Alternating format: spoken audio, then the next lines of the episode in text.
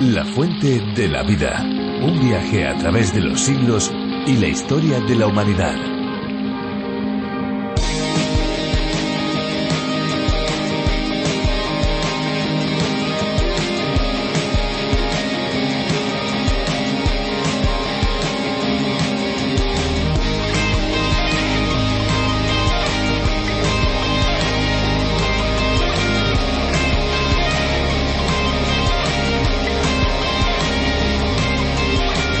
Agua Amarga es uno de los pueblos más bellos del Parque Natural del Cabo de Gata en Almería, España.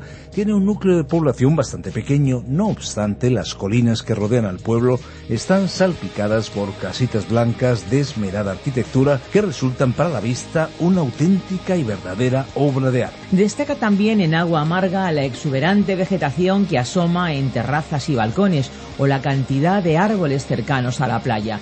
Cerca de Agua Amarga podemos visitar Mesa Roldán, un antiguo domo volcánico en la cima del cual hay situado un faro desde donde las vistas de este pueblecito, sus playas y calas resultan impresionantes. Hola amigos, un saludo a todas las personas que nos escuchan, sean del país que sean, porque La Fuente de la Vida es un programa internacional. Sí, sí, lo han oído bien, internacional. Aunque aquí tengamos acento español, contamos con oyentes desde Latinoamérica, Estados Unidos e incluso de otros países donde la lengua castellana no es muy hablada. Y esto es posible gracias a que en 1969 el creador del programa John Vernon McGee se diera cuenta del increíble poder y alcance que la radio tenía para poder enseñar la Biblia a todo el mundo. Eso fue durante una visita a la emisora Radio Transmundial en la caribeña isla de Bonaire. Desde hace años también tenemos una versión específica para España en las voces de Virgilio Bagnoni y Benjamín Martín, producida primero por Evangelismo en Acción y hoy en los estudios de Radio Encuentro, que es parte de Canal de Vida, Radio Transmundial en España. Al final del programa les vamos a recordar las vías de contacto para que podamos conocer sus opiniones, sus sugerencias y sus solicitudes. Pero antes vamos a disfrutar una canción, si a ustedes les parece. ¿Quieren escucharla junto a nosotros?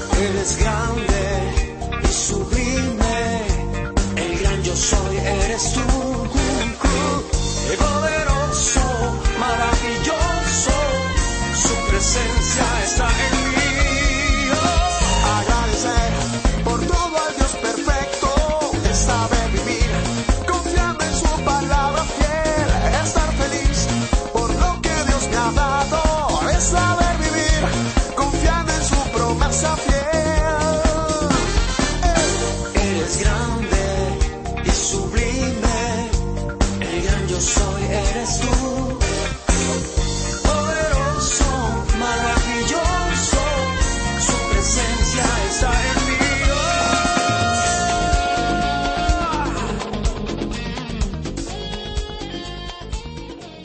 está lleno, repleto de filosofías que intentan buscar un sentido para el aquí y para el ahora.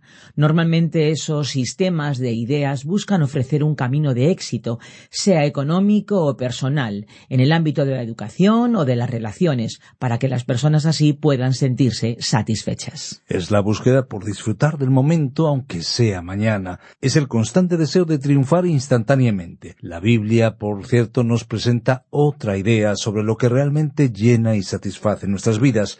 La Biblia nos presenta una alternativa que tiene vistas muy a largo plazo, pero con garantía de ser algo duradero, eterno. Vamos a descubrir de qué se trata todo esto en la primera carta del apóstol Juan en el capítulo 2.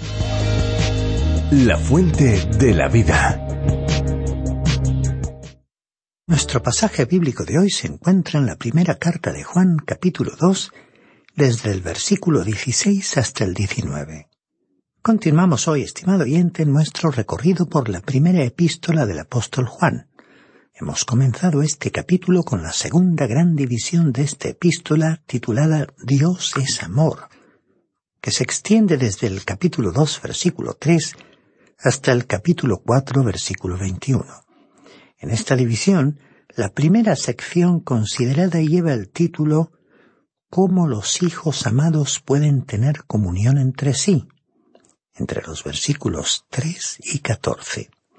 Y ahora nos encontramos en la segunda sección titulada Los hijos amados no deben amar al sistema del mundo, sección que abarca desde el versículo 15 hasta el 28 de este capítulo 2.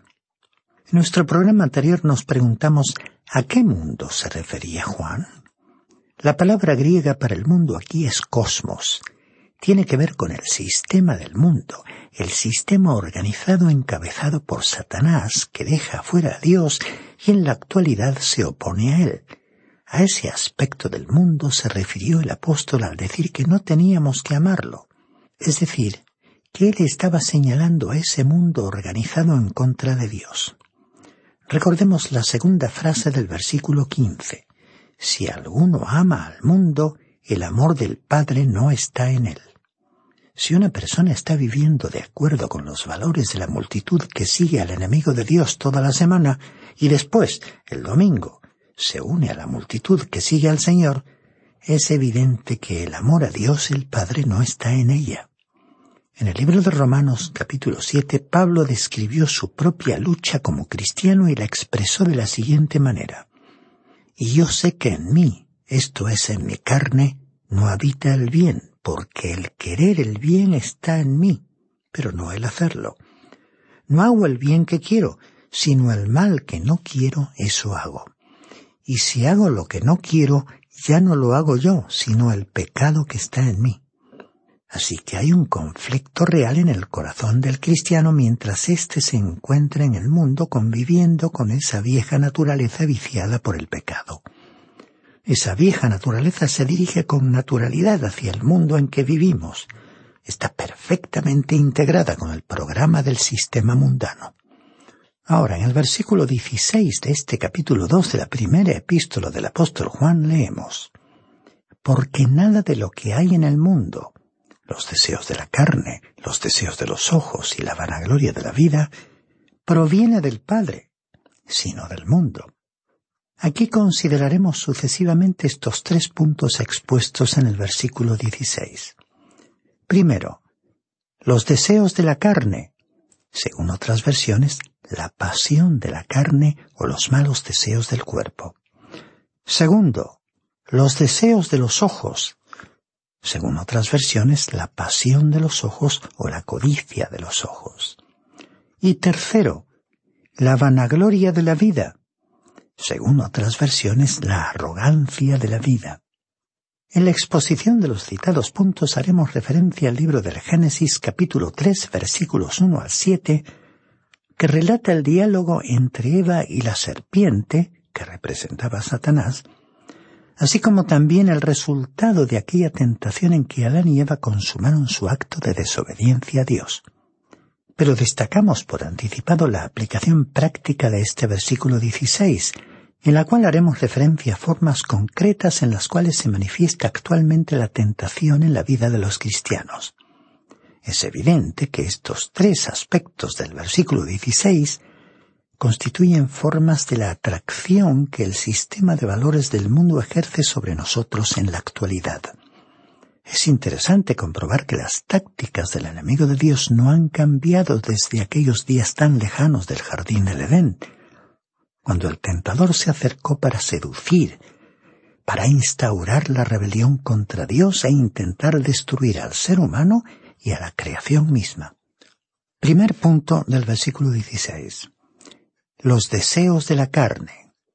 Según otras versiones, la pasión de la carne o los malos deseos del cuerpo. Eva vio que el árbol era bueno para comer.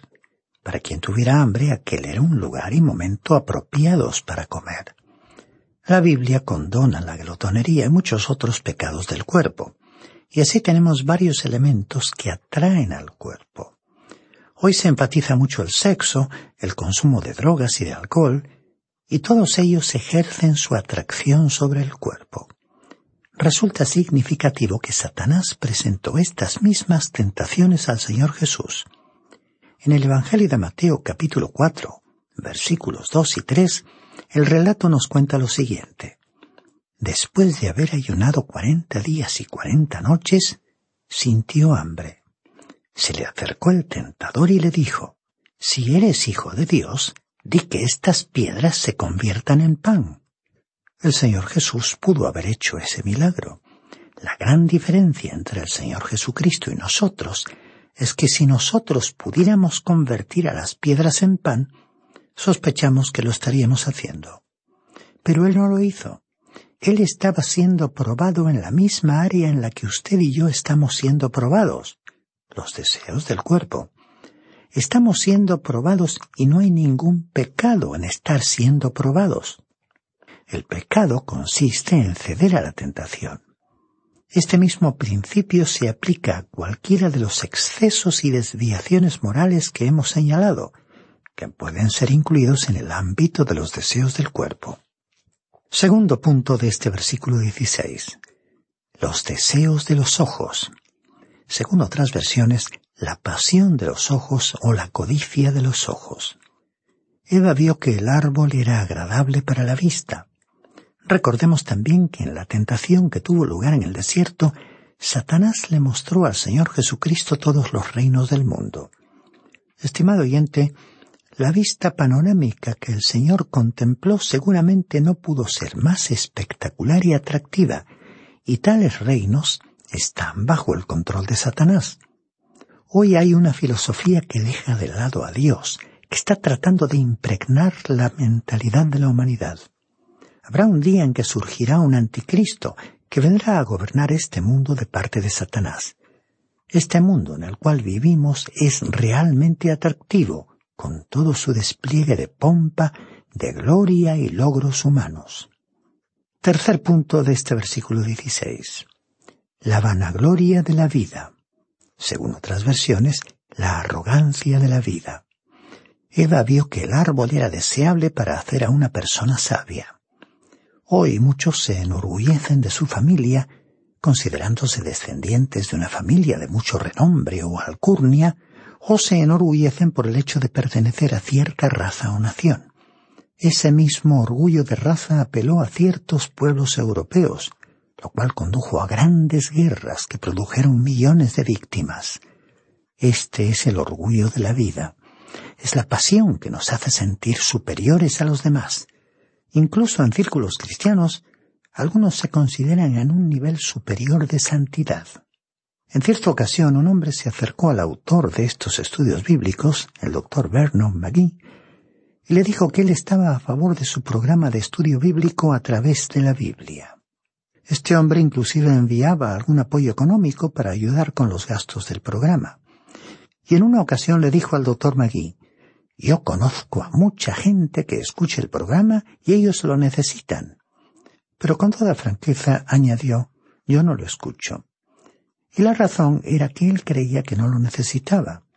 Él creía que ya había alcanzado la cima, que estaba en un nivel donde ya sabía lo suficiente. Él pensaba que estaba en un alto nivel de santidad y de madurez. Pero esa manera de pensar, por supuesto, demostraba lo contrario, que él era una persona muy madura. Satanás llevó al Señor Jesús a la cúpula del templo y le dijo, Lánzate abajo, mucha gente te verá y entonces les demostrarás tu superioridad. Este incidente probablemente tuvo lugar en días de fiesta, cuando muchas personas podrían haber contemplado ese espectáculo, pero el Señor Jesús nunca realizó un milagro para demostrar su superioridad. Estos tres puntos del versículo 16 fueron, pues, tres llamados o apelaciones que el sistema del mundo nos hace a usted y a mí. Pero cuando convertimos a la satisfacción de nuestro cuerpo en nuestra meta para la vida, cuando queremos convertir a la belleza en esa meta, o incluso cuando intentamos convertir a todo aquello que es religioso en nuestra meta u objetivo, acabaremos teniendo el punto de vista de la vida más distorsionado que se pueda tener. Estos factores pertenecen al sistema de valores del mundo y pueden llegar a convertirse en enemigos mortales. Se nos ha dicho que no debemos amar estas cosas porque Dios mismo no las ama él tiene la intención de destruir este sistema de valores algún día.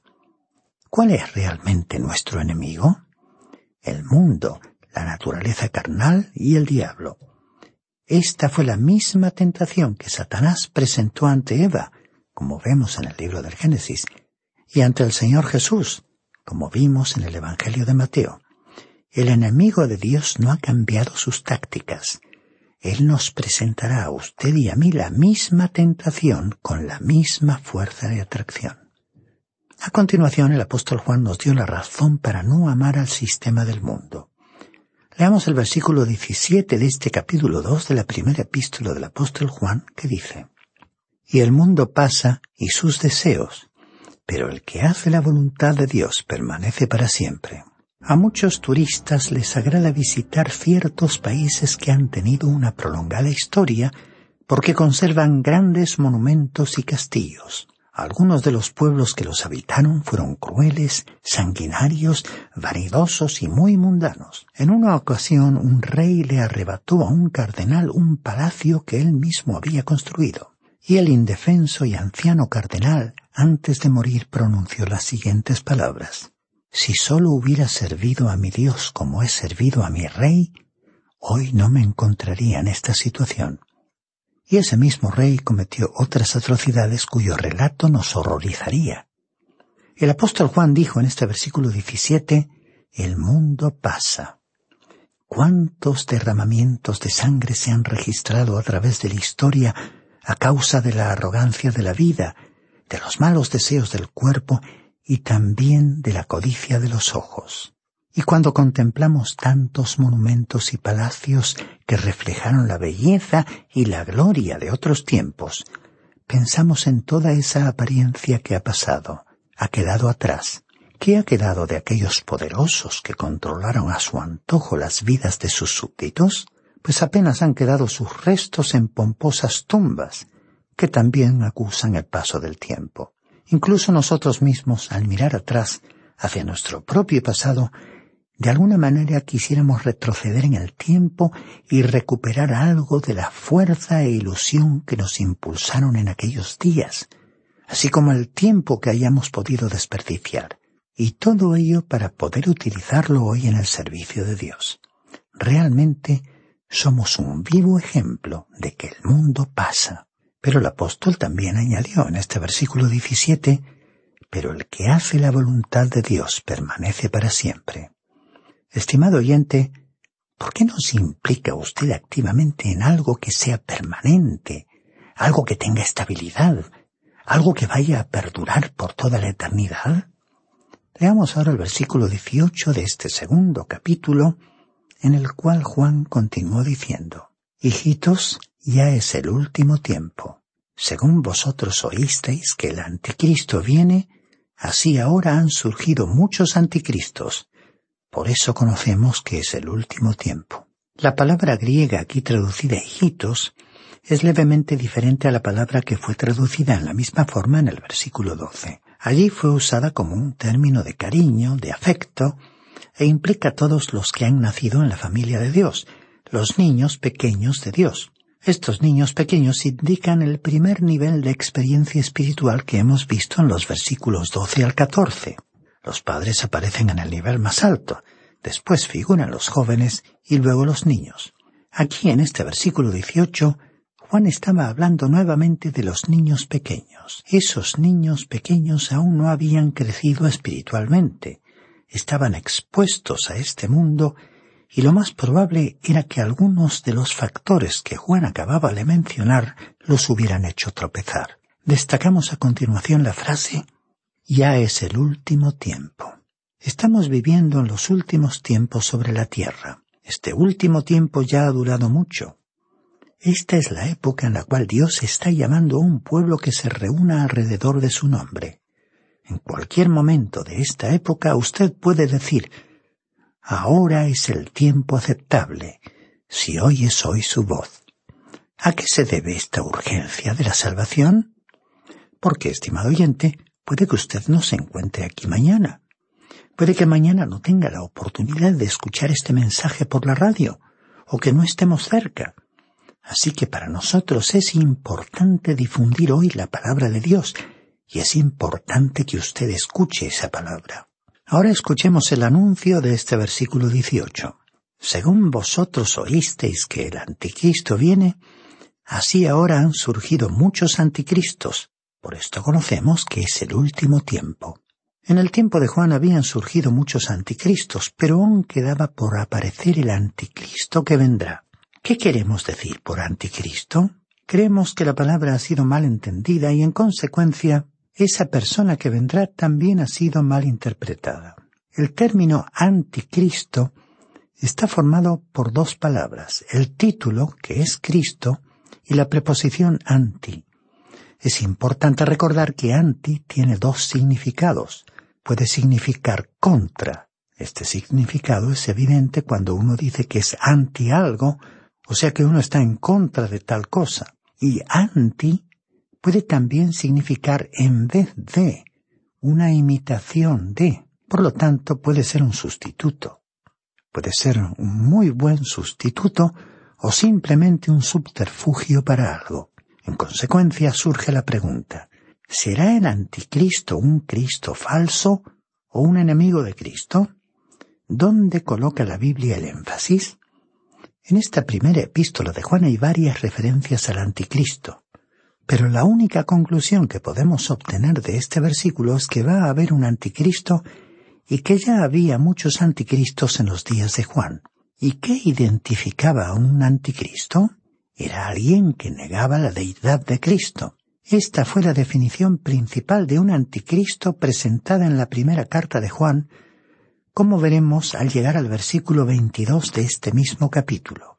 Este fue el énfasis de la primera carta de Juan, pero recordemos que el Señor Jesús dijo, porque vendrán muchos en mi nombre diciendo, yo soy el Cristo, y a muchos se engañarán, como podemos leer en el Evangelio de Mateo capítulo 24 versículo 5.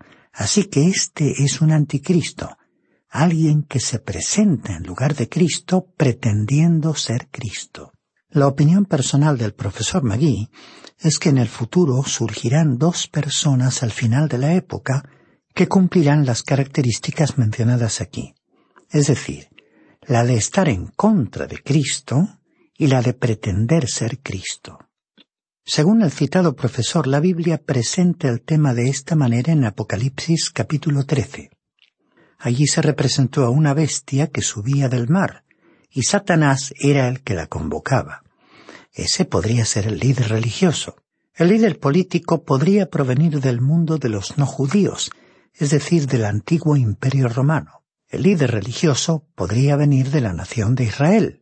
Ellos no lo aceptarían como Mesías a menos que surgiera de ese pueblo. Así que aquí tendríamos a dos personas que actuando juntas cumplirían las características del término anticristo. Ellas surgirían hacia el final de los tiempos y ambas podrían ser llamadas anticristo. Una de ellas actuaría contra Cristo y la otra actuaría en vez de Cristo. Leamos ahora el versículo 19 de este segundo capítulo de la primera carta de Juan. Salieron de nosotros, pero no eran de nosotros, porque si hubieran sido de nosotros, habrían permanecido con nosotros. Pero salieron para que se manifestara que no todos son de nosotros. Aquí tenemos una declaración muy solemne. Juan dijo que en aquel tiempo algunos que habían hecho profesión de fe como cristianos tenían todas las características externas de ser cristianos. Usaban el nombre de cristianos y se habían identificado a sí mismos con alguna congregación o iglesia. Habían sido bautizados en el nombre del Padre, del Hijo y del Espíritu Santo.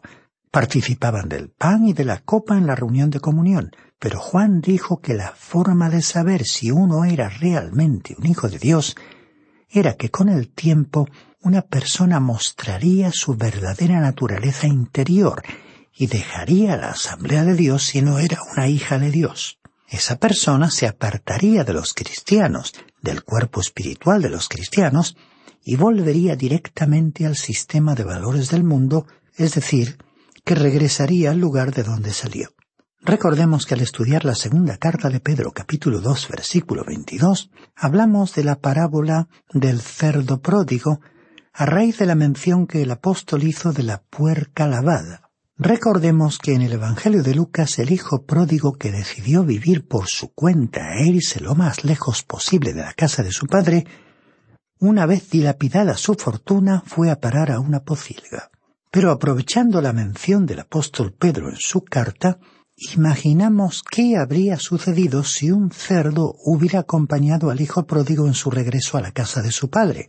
Allí se hubiera lavado y perfumado, pero seguramente habría llegado a la conclusión de que no le gustaba la casa del padre del hijo pródigo, porque después de todo era un cerdo, así que con toda seguridad un día resolvió regresar a su antigua morada, en la pocilga del barro y la inmundicia. Y finalmente Allí, al ser un cerdo, se encontró a gusto, porque aquel era su verdadero hogar, su elemento natural.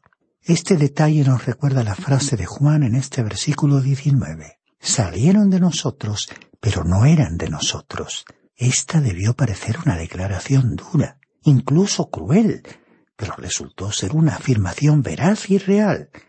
Hay muchos que hacen una profesión de su fe cristiana, pero no son realmente cristianos y tarde o temprano se ponen en evidencia. Estimado oyente, nuestro tiempo ha llegado hoy a su fin. Le agradecemos que nos haya escuchado con tanta atención y le invitamos a continuar estudiando con nosotros este capítulo tan práctico de esta primera epístola del apóstol Juan. Por tal motivo le sugerimos que lea por sí mismo por lo menos hasta el versículo 22 de este capítulo, para que pueda estar familiarizado con la forma en que el apóstol Juan va desarrollando su argumento principal de esta sección, basado en el consejo dado a los creyentes, en el sentido de no amar los valores del sistema del mundo, de un mundo que mayoritariamente se opone a Dios. Le esperamos, pues, en nuestro próximo encuentro a través de las ondas, para continuar recorriendo juntos esta etapa de nuestro viaje a través de la Biblia. Y nos acercamos ya a los últimos minutos del programa de hoy y queremos recordarles a cada uno de ustedes, a cada uno de los que nos escuchan, que pueden visitar nuestra web lafuentedelavida.com o bien descargar la aplicación La Fuente de la Vida que también se puede encontrar con el nombre de A través de la Biblia. Si desean contactar con nosotros, nuestros números son el 91 422 0524 y el 601 20 32 65. Recuerden que si llaman desde fuera de España deben pulsar el prefijo más 34 91 422 05 24 o bien 601 203 265. Si lo que desean es enviarnos un email, lo pueden hacer a info arroba radioencuentro.net. Info radioencuentro.net. Y ahora sí, ahora ya definitivamente les decimos adiós. No olviden, recuerden que hay una fuente de agua viva que nunca se agota. Beba de ella. Este ha sido un programa de Radio Transmundial Producido por Radio Encuentro. Radio Cadena de Vida.